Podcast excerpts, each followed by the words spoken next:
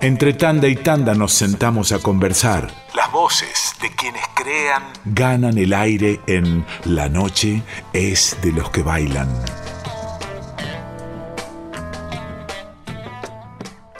Y el recuerdo esta semana es para el antimufa. Es para ese artista tanguero cuyo apellido, repetido tres veces, trae la buena fortuna desarma los maleficios y hace que la armonía vuelva. Pugliese, Pugliese, Pugliese. Dicen que esta fama de antimufa se difundió en un recital de Charlie García en el que todo funcionaba mal y mientras trataban de hacer andar el sonido, pusieron un disco de Pugliese y todo se solucionó. Vivía todavía don Osvaldo Pugliese. Tuvo una larga vida este pianista, compositor, director de orquesta, hombre de la cultura popular. Lo recordamos porque hace poquito se cumplieron 115 años de su nacimiento. Nacía un 2 de diciembre de 1905 y moría en la ciudad de Buenos Aires, que lo vio nacer un 25 de julio de 1995.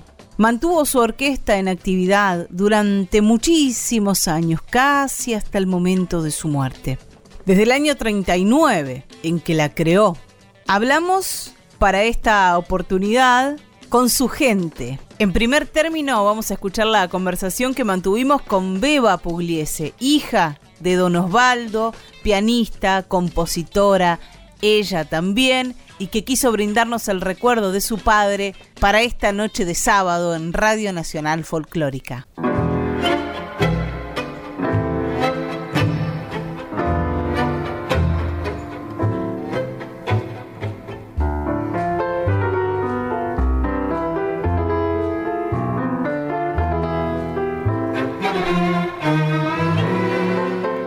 se cumplen ahora 115 años del nacimiento de don Osvaldo. ¿Cómo lo recuerda? ¿Cómo lo piensa en estos días? Siempre igual, protegiéndome, hablando, retándome. Era un poco consentida. ¿Por su papá? Por los dos. ¿Y en qué la consentían? En todo, en todo, un poco en todo. ¿Y usted cuando, cuando eligió la música como profesión, como carrera, como vocación, ¿qué, ¿qué le dijo su padre o cómo la protegió hablando de esta protección? No, él este, me dejó sola. En ese sentido yo toqué el piano de oído de chica, de muy chica. Y tocaba de oído, porque la hermana de mi mamá, Adela, se, se, se, dedicaba a la enseñanza de chicos y yo estudiaba con ella. Aprendí solo a tocar, tenía mucha facilidad mm. para la música y a eso me dediqué. Entonces su padre no se, no se metió para nada en su carrera artística. Cuando yo este empecé, tocaba tangos también. Entonces mi papá se sentaba al piano y tocaba el tango y me decía dónde era mejor los acentos. Pero muy, muy superficialmente, ¿no? Le pasó algunos jeites, digamos. Algunos jeitecitos. claro, porque era chica, era chica, pero ya tenía condiciones, la onda de, de tocar. ¿Y ser la hija de Osvaldo Pugliese le facilitó o le complicó las cosas? Algunos la habrán querido complicar, la habrán querido complicar, pero que yo particularmente lo haya aceptado o no. Yo seguí diciendo lo mío. Le pese a quien le pese, le guste a quien le guste, a quien no le guste. Nunca, nunca fui este amante de, de hacer lo que otros querían sino lo que yo quería. Beba, ¿y qué opina de eso de que han convertido a don Osvaldo Pugliese en un amuleto de la suerte, casi en un santito? Pues de la gente, de la gente que, que lo quiere bien, que, que siempre ha pensado en él de buena manera. Si a mi papá lo quieren es porque ellos algo bueno tienen y si no lo, no lo quieren, por algo debe ser también. Era un hombre muy querido igual dentro del ambiente musical y artístico. Sí, porque era muy, era muy querido, porque era muy serio para las cosas musicales. pensaba de una manera y se hacía de esa dentro de la orquesta y los muchachos lo sentían así, lo sentían así y se daban por entero a la forma, ¿no? No, no, no había, no, no, había competencia, no había mala competencia. Con orquesta no había problemas. ¿Qué recuerda usted de esa noche en el Teatro Colón? De cuando su padre tocó en el Teatro Colón. ¿Usted estuvo ahí? Ah, sí, yo estuve arriba. Había mucha gente. ¿Y esa noche cómo sonó? Bien, lindo, lindo, lindo. La gente aplaudía, rabia. Mucho, mucho no se podía escuchar la orquesta por la gente, por el público que, que gritaba más que la orquesta. Pero fue una noche espléndida, realmente inigualable. ¿Qué cree que le aportó Osvaldo Pugliese al tango como género, como música, como expresión popular? Como expresión popular todo. Él se dedicó a la expresión popular. ¿Y desde la composición qué aportó Pugliese? Y aportó muchas cosas importantes. De la composición, con todos los tangos que él hizo, ya suficiente. Con escuchar esos tangos, uno se tiene que dar cuenta que va sumando, no va restando. Hmm. ¿Y cómo lo va a recordar ahora en, en este 115 aniversario de su nacimiento? Como un hombre puro, un hombre sano en, en sus pensamientos. Beba, le agradecemos por esta comunicación, por este recuerdo de, de don Osvaldo Pugliese y le mandamos un gran abrazo. Muchas gracias por la atención que han tenido. Gracias. Hasta luego. Un abrazo. Hasta luego. Adiós. y Osvaldo Pugliese llegó al Colón.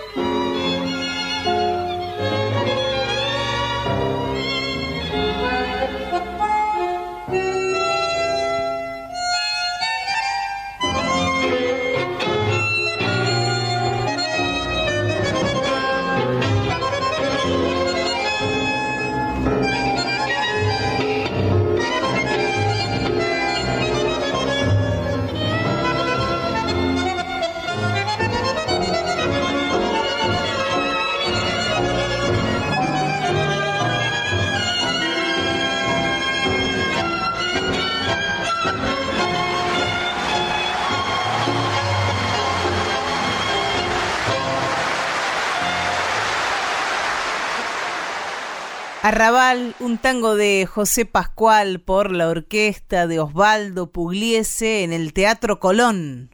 Fue en el año 1985, el 26 de diciembre.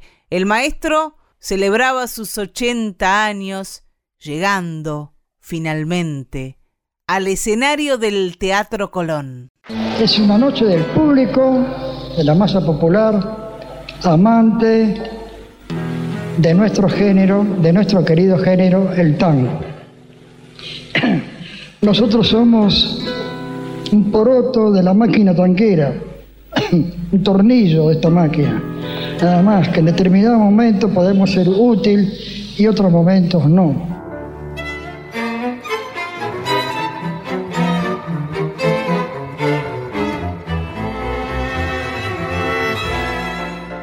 Estamos en comunicación con Carla Pugliese, hoy que estamos recordando estos 115 años del nacimiento de don Osvaldo Pugliese. ¿Qué recuerdo tenés vos, Carla, como, como abuelo? ¿Lo llegaste a disfrutar muchos años? Sí, lo disfruté un montón. De hecho, eh, vivíamos cerca, o sea, yo a veces sacaba la perra y me iba a tomar el café con leche ahí y volvía con mi perra a casa. Siempre me ponía ahí a tocar el piano y él hacía de mi público. Hmm jugábamos a eso muchísimo. Tu mamá decía que, que a ella no le enseñó demasiado, que no se metió demasiado en su carrera artística. ¿Con vos fue distinto ese intercambio desde lo musical?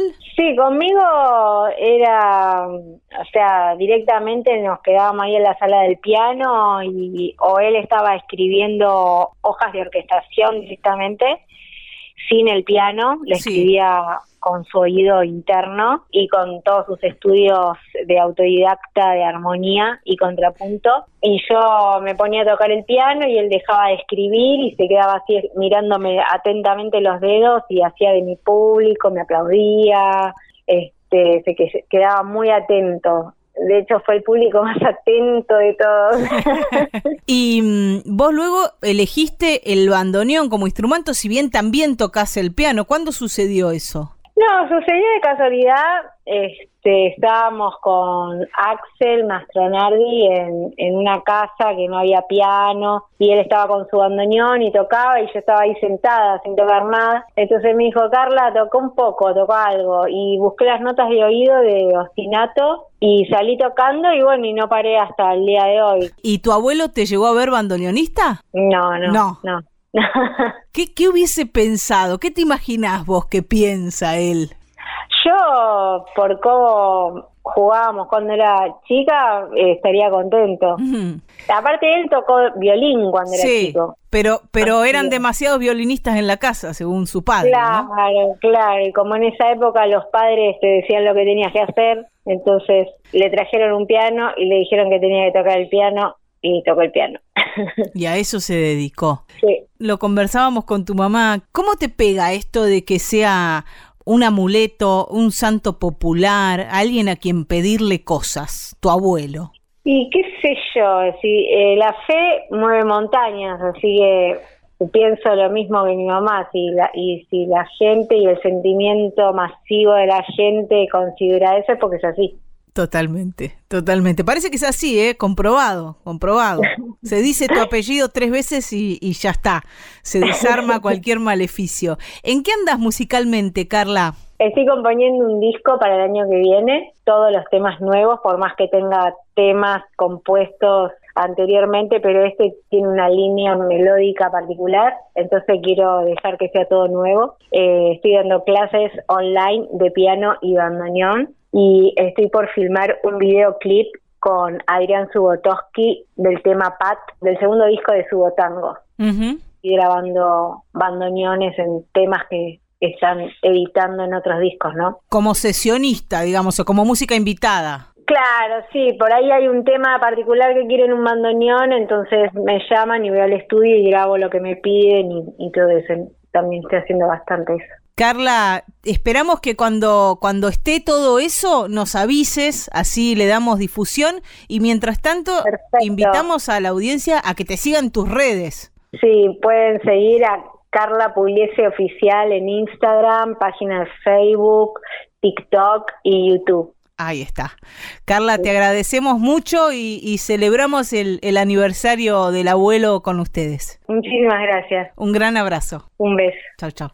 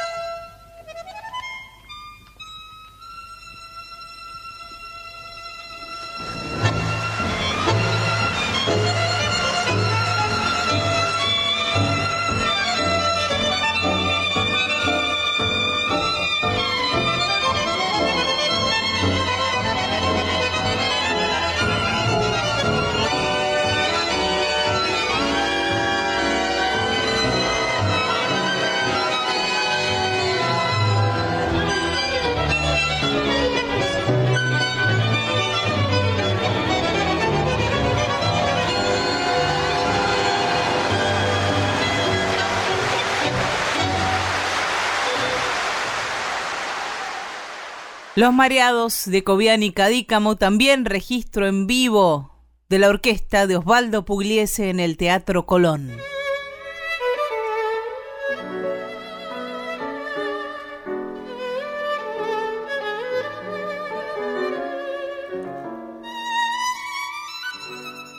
Mi nombre es Vanina Vilous y bueno, hablar del maestro Osvaldo Pugliese. Todo lo que se me viene a la mente son cosas hermosas, energía, buena onda, potencia, admiración. Tuve la suerte de entrar en su orquesta en el año 1988, el siglo pasado. Era muy joven, ahora ya tengo 51 años, pero igual los recuerdos siguen vivos, quedaron en el cuerpo.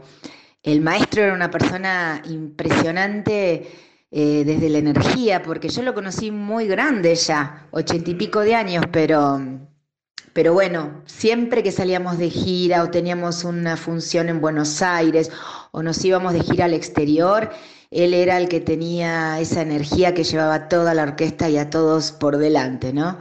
Me acuerdo que, que siempre le gustaba jugar mucho al truco, ¿no? Eh, en las esperas.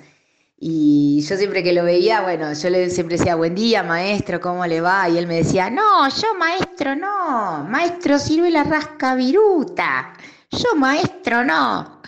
Era un tipo tan humilde, con, con unos principios tan claros, ¿no? eh, que creo que eso es lo que más me quedó. El ser buena gente, el confiar en el buen trabajo, en el compartir en el grupo. Eh, la verdad fue un aprendizaje maravilloso que no solo queda en el ámbito laboral, sino en, la vida eh, de cada día, ¿no? La verdad que fui una privilegiada poder haber trabajado con el maestro.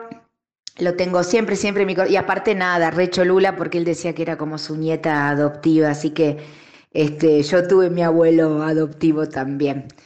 Bueno, lo recordamos con todo el amor y todo el cariño, con todo lo hermoso que nos dejó.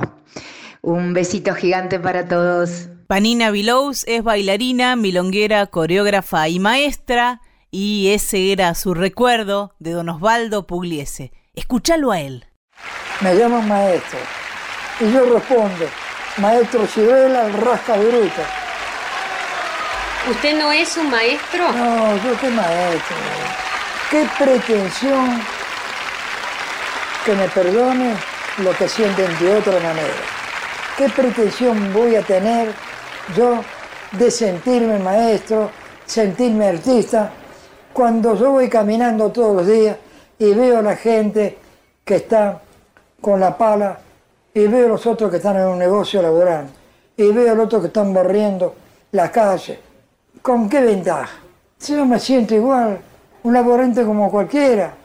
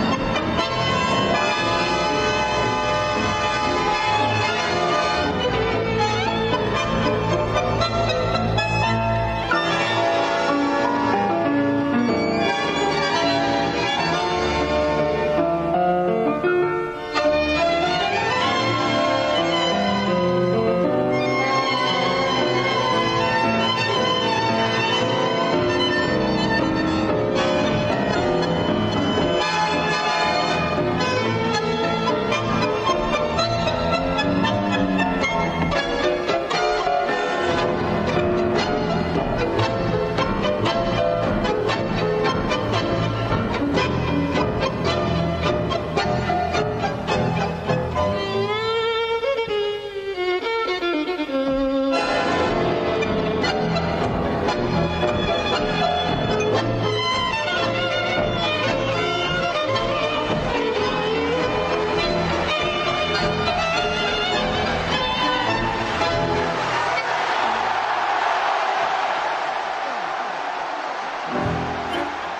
El recuerdo de Beba Pugliese no miente, cómo sonaban esos aplausos en el Teatro Colón celebrando que Osvaldo Pugliese había llegado a pisar esas tablas. Él mismo lo dijo, le dedicó ese concierto a su madre porque fue la primera que dijo al Colón, que era un grito de las hinchadas, que era un grito de las hinchadas de fútbol y de las hinchadas de las orquestas también Hemos celebrado así radialmente 115 años del nacimiento de este gran artista popular.